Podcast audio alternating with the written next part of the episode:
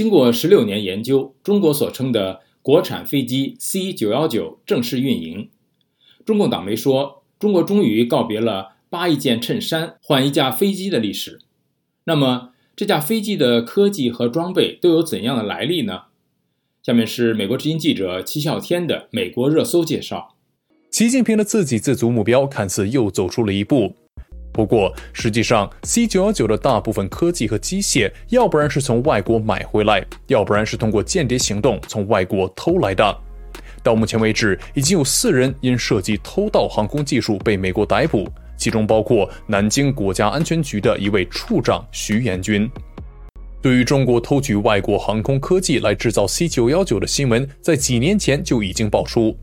星期日《泰晤士报》在二零二二年七月的一篇报道说。对中国客机 C 九幺九更好的描述，应该是一架偷来的飞机，是通过从西方航空航天公司以惊人的规模掠夺海量机密后而开发的。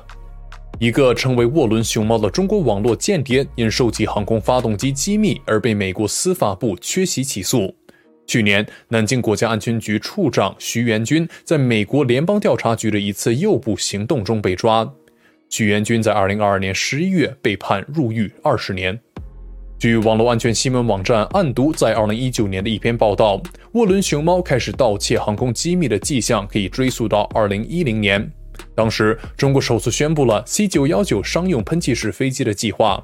美国司法部文件显示，在宣布后不久，沃伦熊猫参与了对总部位于洛杉矶的燃气轮机制造商 Capstone Turbine 的网络攻击。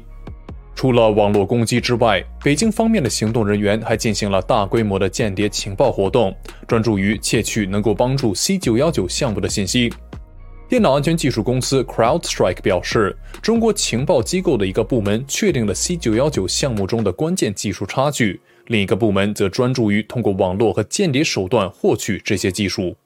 间谍行动包括一名现已被起诉的中国国安情报官员在 LeapX 制造商通用电气招聘一名内部人员，同时还招募了一名中国出生的美国陆军预备役军人，他是评估涡轮发动机原理图的专家。到目前为止，至少有四人因针对美国航空技术进行盗窃而被捕。除了许彦军之外 s a k u r a Rat 的开发商于平安在参加美国安全会议时被捕。虽然中国全力以赴地盗取外国的科技和技术，如今的国产 C 九幺九的一大部分科技依然需要从外国购买。根据总部位于华盛顿特区的战略与国际问题研究中心的报告，约有百分之六十的 C 九幺九零部件是由美国公司供应的。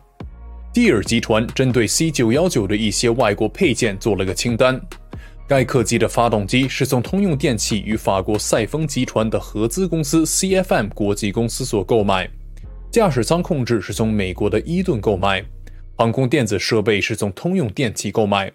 辅助动力装置和起落架是由美国霍尼韦尔公司生产，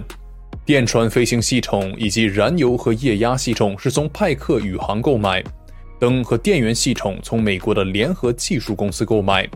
机舱系统、通信和导航系统以及天气雷达从美国洛克维尔阿斯林国际公司购买。除了这些科技以外，这个被称为国产的 C 九幺九客机还有更多的非国产配件。除了大部分重要配件是从美国购买的，C 九幺九在设计制造过程中还有着令人毛骨悚然的偷工减料的现象。中国工程院院士 C 九幺九的总设计师吴光辉决定为国产大飞机节约成本，为此他考了飞行执照，并在飞波音和空客时发现他们都有五套测距仪接收器，但吴光辉觉得三套测距仪就够用了，所以国产 C 九幺九只装了三套，省了几亿元。这就像是一个新司机开车上路后发现有两个刹车，一个是脚刹，一个是手刹。他觉得这是一种浪费，于是他就拆掉了一个刹车。以上是美国之音记者齐笑天的美国热搜介绍。中国国产 C 九幺九上天了，背后的故事晒一晒。了解更多新闻内容，请登录美国之音 VOA Chinese 点 com。